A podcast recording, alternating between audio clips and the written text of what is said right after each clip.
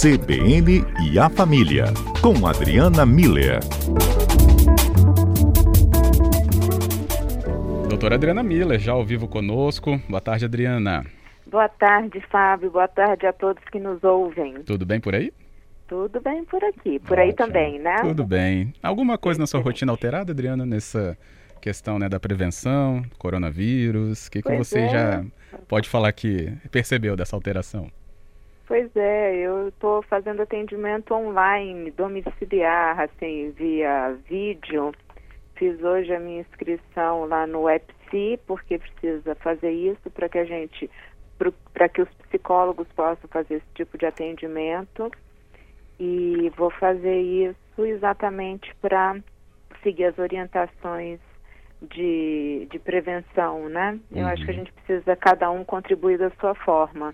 Isso mesmo. Então, eu acho que, que isso é uma coisa importante, né, Fábio? As pessoas entenderem que se cada um fizer a sua parte, vai beneficiar o coletivo. Uhum, justamente.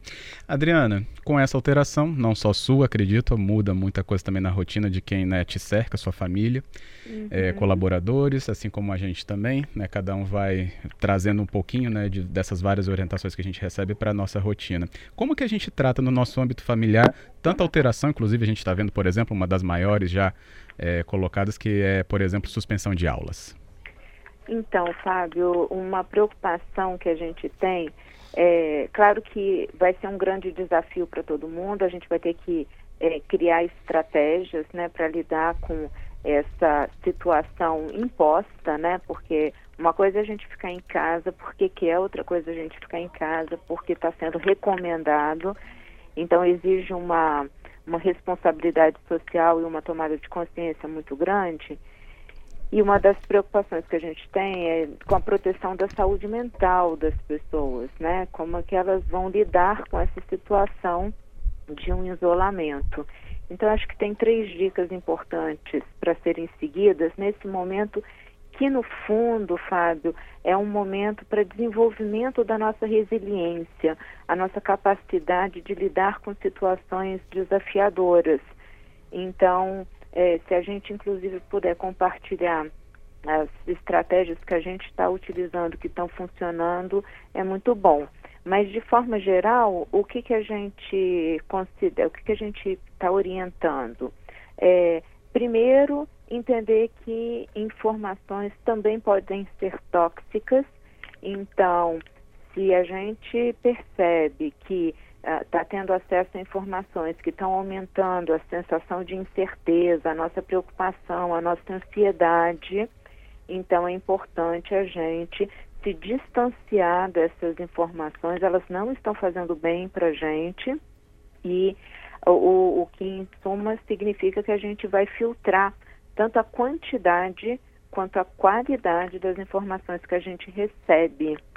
É, e a gente vai partilhar é, informações, histórias positivas, alegres, otimistas, para que a, a informação que esteja circulando, além de ser algo seguro, seja algo que não se transforme em, em peso, tanto para a gente quanto para o outro. Eu acho que é um ponto muito importante, porque algumas pessoas realmente, quando estão dentro de casa, só recebendo, só tendo acesso essas informações mais pesadas e muitas vezes fake news, né, Fábio, uhum. acabam é, gerando um, um, uma sensação que não é boa.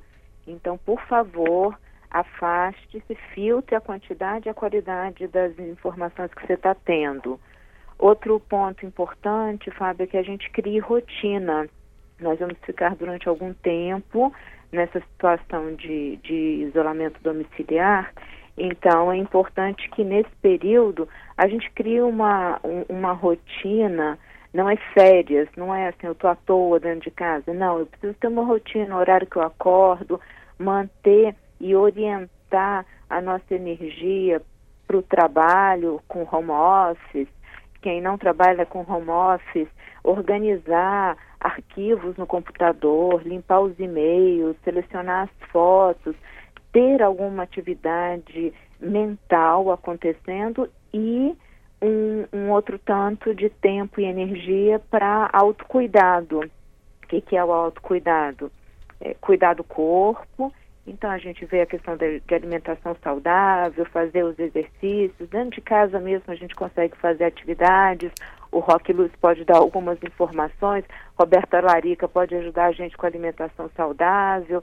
É, praticar algumas técnicas de relaxamento, meditação, alongamento, é, continuar em contato via WhatsApp com os nossos médicos, né, para que eles, para que a gente de forma nenhuma suspenda tratamento. Uhum. Então assim, ter esse cuidado com o corpo e fazer as coisas que a gente gosta. É, é, tem que ter um, um, prazer, uma alegria nessas, é, é na minha vida, dentro da minha vida. Então, é, vou fazer coisas que geram bem-estar. Eu gosto de ouvir música, eu vou ouvir música, eu vou fazer cursos online, eu vou assistir algum filme, alguma série, vou, vou cuidar das plantas, de mim. Enfim, é, tem que ser também um período em que a leveza e a, a, o bem-estar, a alegria estejam presentes.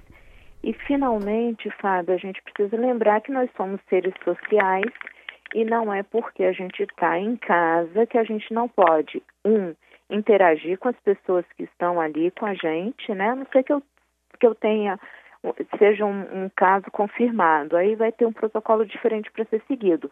Mas, via geral, a gente vai conviver, brincar, interagir ali dentro de casa. É, e uh, nós vamos continuar nos encontrando e conversando via telefone, via celular, via e-mail, via uh, as plataformas né, que a gente tem à disposição, vídeo, né? É, com os nossos amigos, os nossos parentes, compartilhando histórias boas, né? É. Uh, enfim, é importante que a gente nesse momento não se isole e aí tem os exemplos todos que a gente está vendo aí sendo disseminados na Itália, o pessoal cantando junto das sacadas das casas, Sim. na Espanha, aquele professor que foi dar aula para as pessoas todas dentro de casa. Então, assim, o mundo está mostrando para a gente que existem formas da gente estar em contato, manter interação social sem necessariamente estar muito perto, muito grudado, mantendo a distância necessária, mas mantendo essa rotina, essa alegria, esse bem-estar. Eu acho que muito em breve nós brasileiros somos criativos, a gente vai criar uma forma saudável e segura de lidar com essa situação e aí vamos poder estar compartilhando isso nas redes também e mostrando uns para os outros que nós estamos juntos nessa. É. Agora, Adriana, hum. é, eu vou usar até esse espaço com a sua ajuda aqui, porque acho que você também pode trazer uma palavra de, de atenção. É, até pelo tema também. Porque eu falei logo no começo do programa sobre um casal do Espírito Santo né, que viajou no cruzeiro e depois foi identificado com coronavírus na sua volta. É, e aí tem ouvintes falando, né? Mas como que essas pessoas vão para esse cruzeiro e voltam trazendo doença para cá? É, tem ouvintes aqui, eu tenho o nome deles, mas acho que não precisa uhum. citá-los nesse sentido, porque acho que é um entendimento que a gente tem que ter nesse, nesse ponto, até porque é informação. Eles viajaram, como eu disse aqui mais cedo, no dia 2 de março. A pandemia foi é, declarada no dia 11. Ou seja, ele estava em curso, apesar da gente estar acompanhando as questões da doença.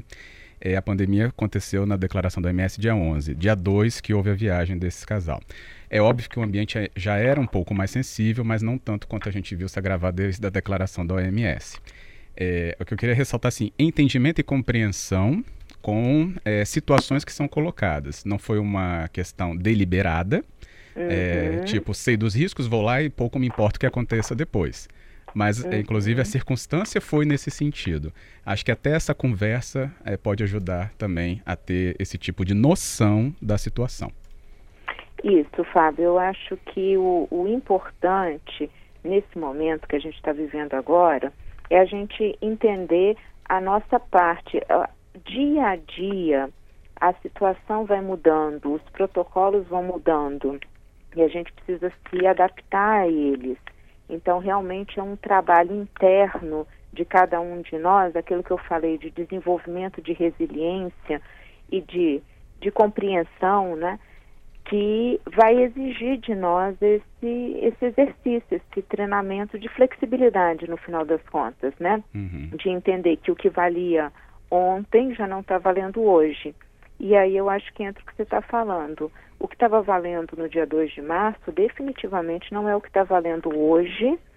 Dia 2 de março, por exemplo, eu estava atendendo no meu consultório. As pessoas tinham álcool gel, a gente lavava a mão. Eu já estava no protocolo coronavírus, sem dar beijo, sem dar abraço, mas eu estava atendendo no consultório. Hoje eu já estou atendendo via uh, Skype, atendimento virtual. Uhum. Sabe quantas vezes eu fiz isso na minha vida, Fábio? Nenhuma. É a primeira vez na minha vida profissional que eu estou atendendo é, de forma virtual. Ou seja, a gente precisa treinar essa essa habilidade de flexibilidade, essa capacidade de resiliência e entender que a, a situação ela vai mudando dia a dia e a gente precisa estar atualizado para seguir esses protocolos da forma que está sendo naquele dia. Então, e óbvio que não, a gente sai do princípio sempre, né, Fábio, que as pessoas não estão agindo de forma irresponsável. Uhum. Né? Então, assim como no nosso mesmo noticiário aqui, queria lembrar, agindo de forma irresponsável, houve já o noticiário de que uma pessoa que estava em Vila Velha foi para São Paulo e lá a Polícia Federal a interceptou, porque justamente aí sim a agiu de uma forma considerada irresponsável. Exatamente. Então a gente precisa ter essa responsabilidade social. É aquilo que a gente falou no início. Sim. Cada um fazendo a sua parte, o resultado final vai ser bom para todo mundo, inclusive para nós mesmos.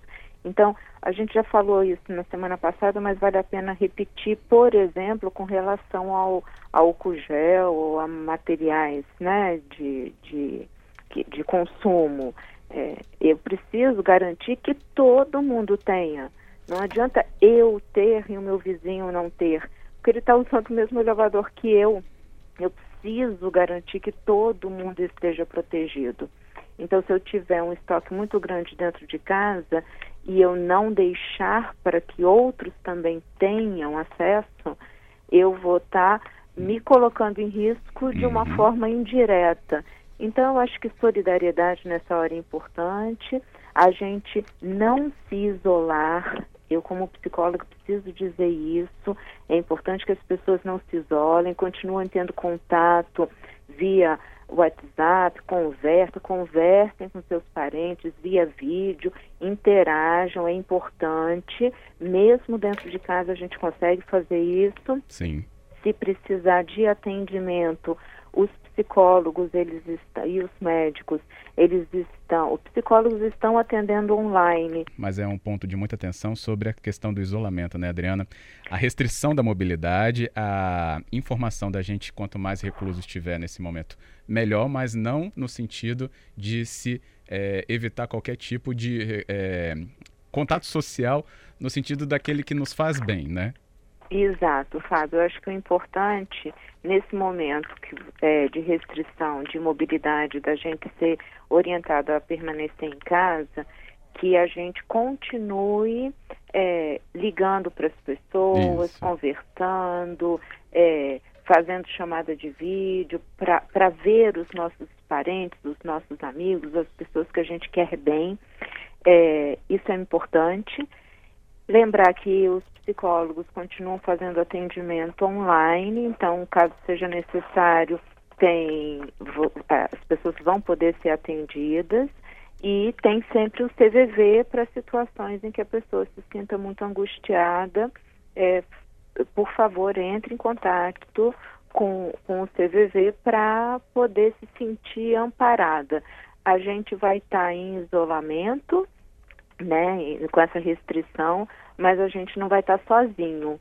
É, eu acho importante que as pessoas saibam que vai ter sempre alguém por perto, disposto a, a ouvir, a dar um apoio, porque estamos todos juntos nesse momento. Uhum, isso mesmo. Ótima. É, ótima participação aqui para a gente entender melhor também esse momento. Adriana, obrigado, viu, aqui pela sua disponibilidade com a gente também. Obrigada a você, Fábio. Obrigada a todos os ouvintes. Uma boa tarde a todos. Boa tarde também. Até a próxima. Até.